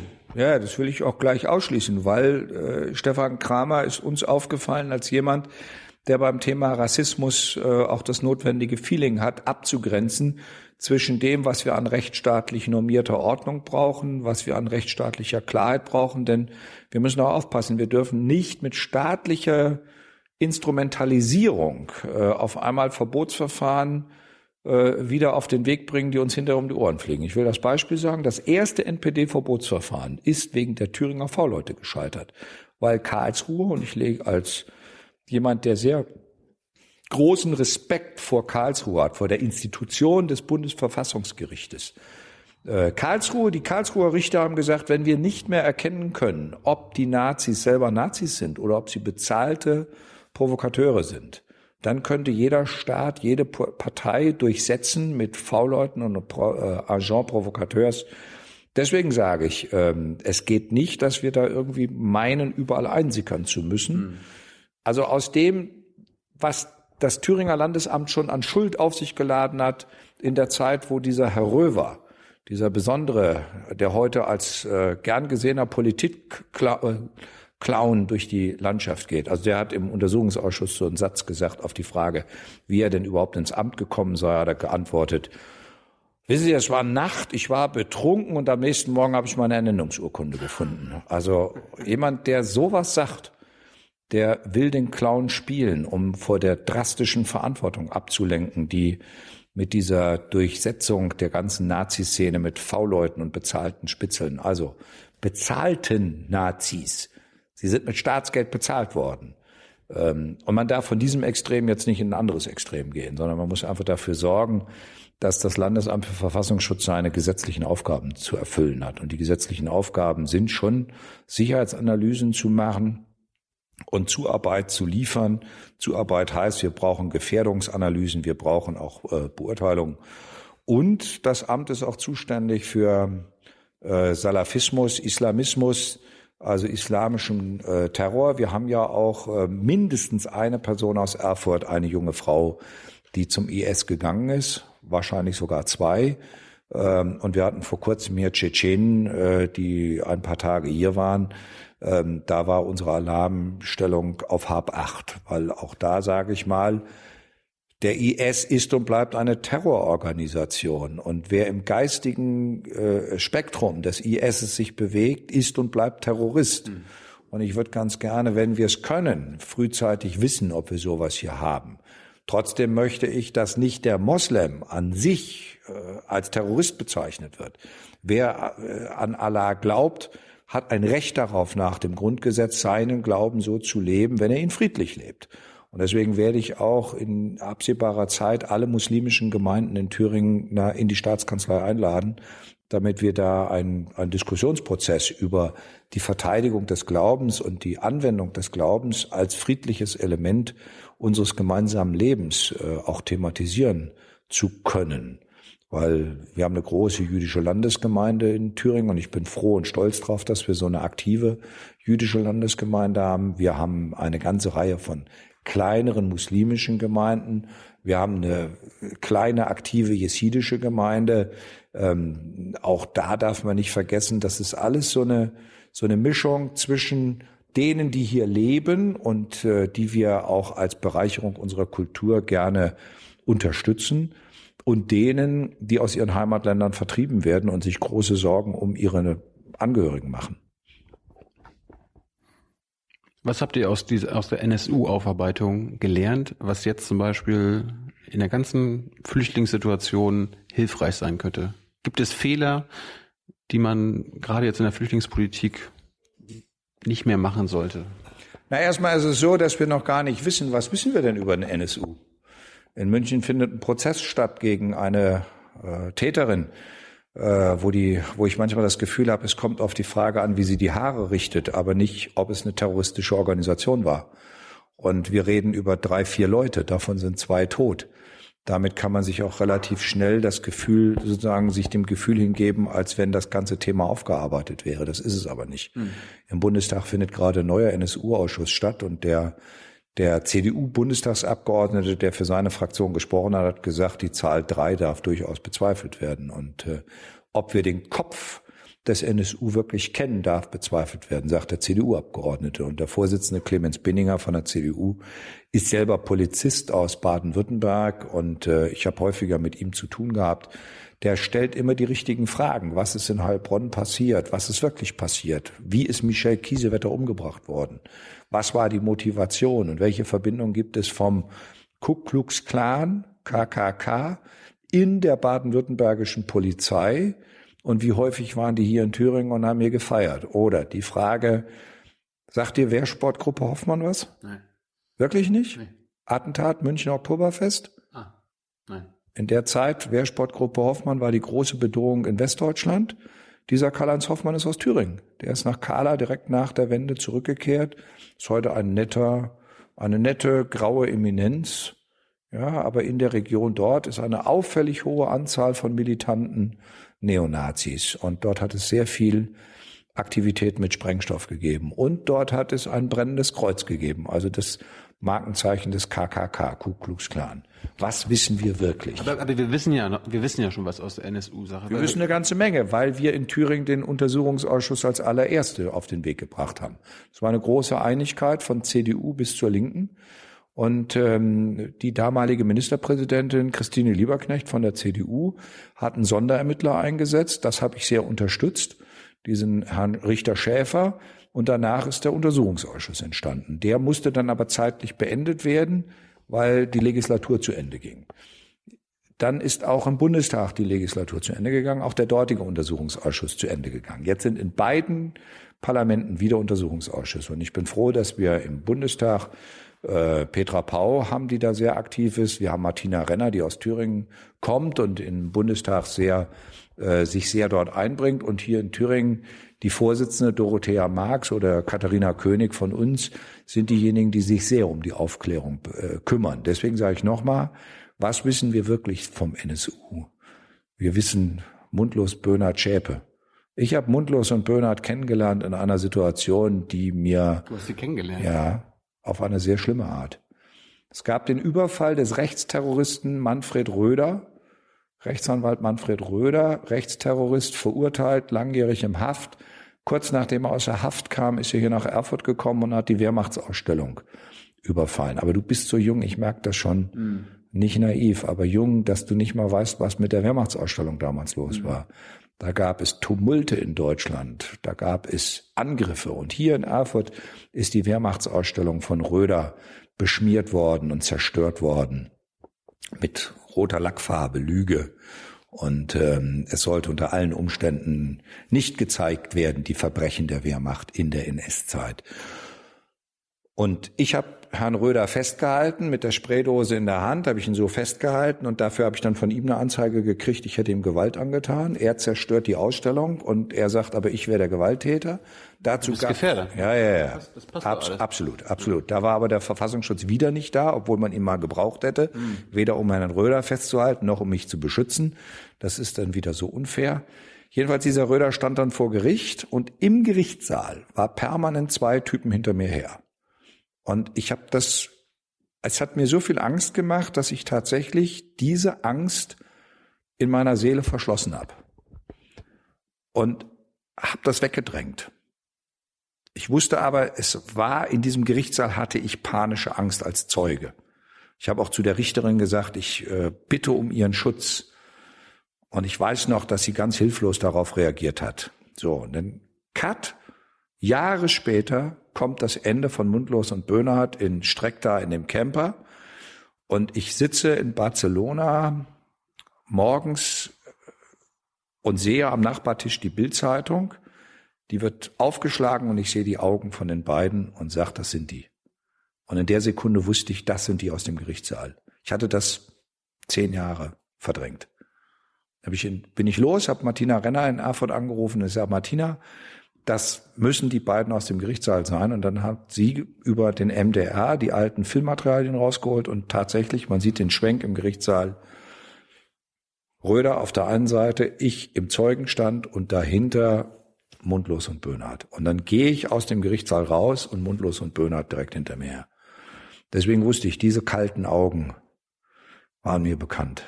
Und dieses, dieses Gerichtsverfahren äh, mit Manfred Röder also das ist so, dass mir heute noch eiskalt den Rücken runterläuft, weil das ist nicht mehr die Frage von Faschismus als Meinung, sondern da ist Gewalt ausgestrahlt worden und da ist Gewalt auch verbal angewandt worden, um Leute in Angst und Schrecken zu versetzen. Und Mundlos und Böhnhardt sind immer hinter mir her gewesen und das Signal war, wir wissen, wer du bist, wir wissen, wie du heißt, wir wissen, wo du wohnst. In der Zeit sind wir zu Hause ähm, da hat mein Hausmeister gemerkt, dass da Leute versucht haben, in meine Wohnung zu kommen.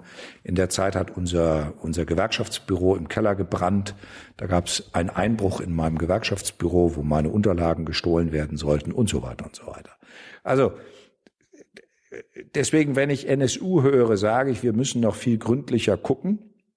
Was ist da wirklich geschehen und wie lange hat man auch Gewalt zugelassen? Sprengstoffanschläge zugelassen. Es waren ja nicht nur einfach dumme Puppen, die in Jena rumgehangen haben, sondern derzeit gab es auch einen Sprengstoffanschlag auf eine Ausländerwohnunterkunft. Das waren keine Flüchtlinge, das waren ausländische Arbeiter, mhm. die in einer Wohnunterkunft waren. Äh, ich glaube, Erntehelfer. In der Zeit gab es auch den Versuch, das damalige Hortenkaufhaus in Jena mit Sprengstoff zu äh, äh, voll zu packen. Man hat sogar beim Abriss noch Sprengstoff äh, im Jenaer Kaufhaus gefunden. Äh, da war sehr viel DNT im Spiel. Und äh, die Frage, wer das alles mit Material versorgt hat, ist meines Erachtens nicht ausreichend geklärt. Und was in Streckda in, im Camper passiert ist, da habe ich durchaus meine Zweifel von allem, was bisher an Geschichten erzählt worden ist. Haben die sich wirklich gegenseitig erschossen? Ähm, also Stefan Aust und äh, der Herr Labs, also die beiden Autoren des großen NSU-Buchs, sind gerade dabei, eine neue Recherche anzustellen, weil sie nochmal sagen, wir müssen nochmal die Sachen prüfen, die wir hatten. Ja, und Schorlau, der Krimi-Autor, hat jetzt gerade ein Buch vorgelesen, vorgelegt, das lesenswert ist als Krimi. Er hat das Ganze als Krimi-Plot geschrieben. Mhm. Da kommt so die Frage drin vor, kann es denn sein, was sich da tatsächlich in, in Streckta bei Eisenach abgespielt hat. Deswegen sage ich, was können wir lernen heute in der Flüchtlingskrise?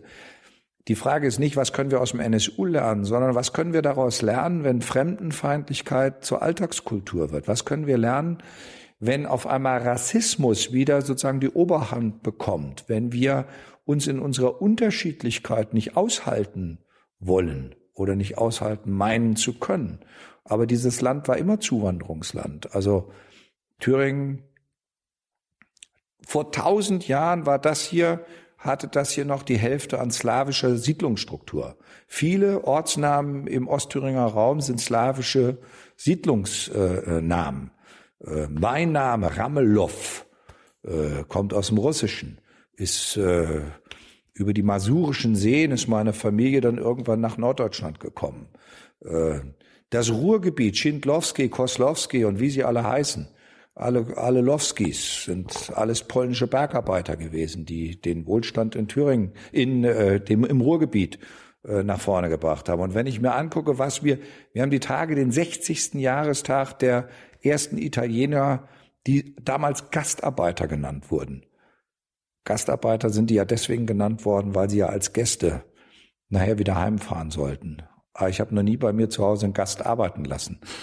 Das ist irgendwie komisch, was man da alles Gastarbeiter nennt. Aber ohne die Türken, also die Menschen, die aus der Türkei kamen, wäre zum Beispiel Ford in Köln nicht das, was Ford in Köln heute ist. Und äh, ja, auch Berlin wird geprägt von dem, was äh, türkische Zuwanderung war.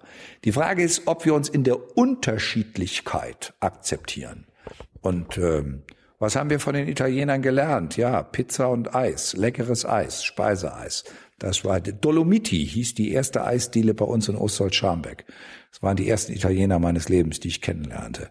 Die kamen in putzigen kleinen Autos dahergefahren, Fiat 500, so kleine rollende Kugeln. Mhm. Und dann stiegen ganz viele aus. Und wir sind mit den etwas größeren Kugeln dafür zurückgefahren. Das war der VW Käfer. Ähm, heute ist äh, eine, eine, äh, ein, ein Deutschland ohne seine Vielfalt gar nicht vorstellbar.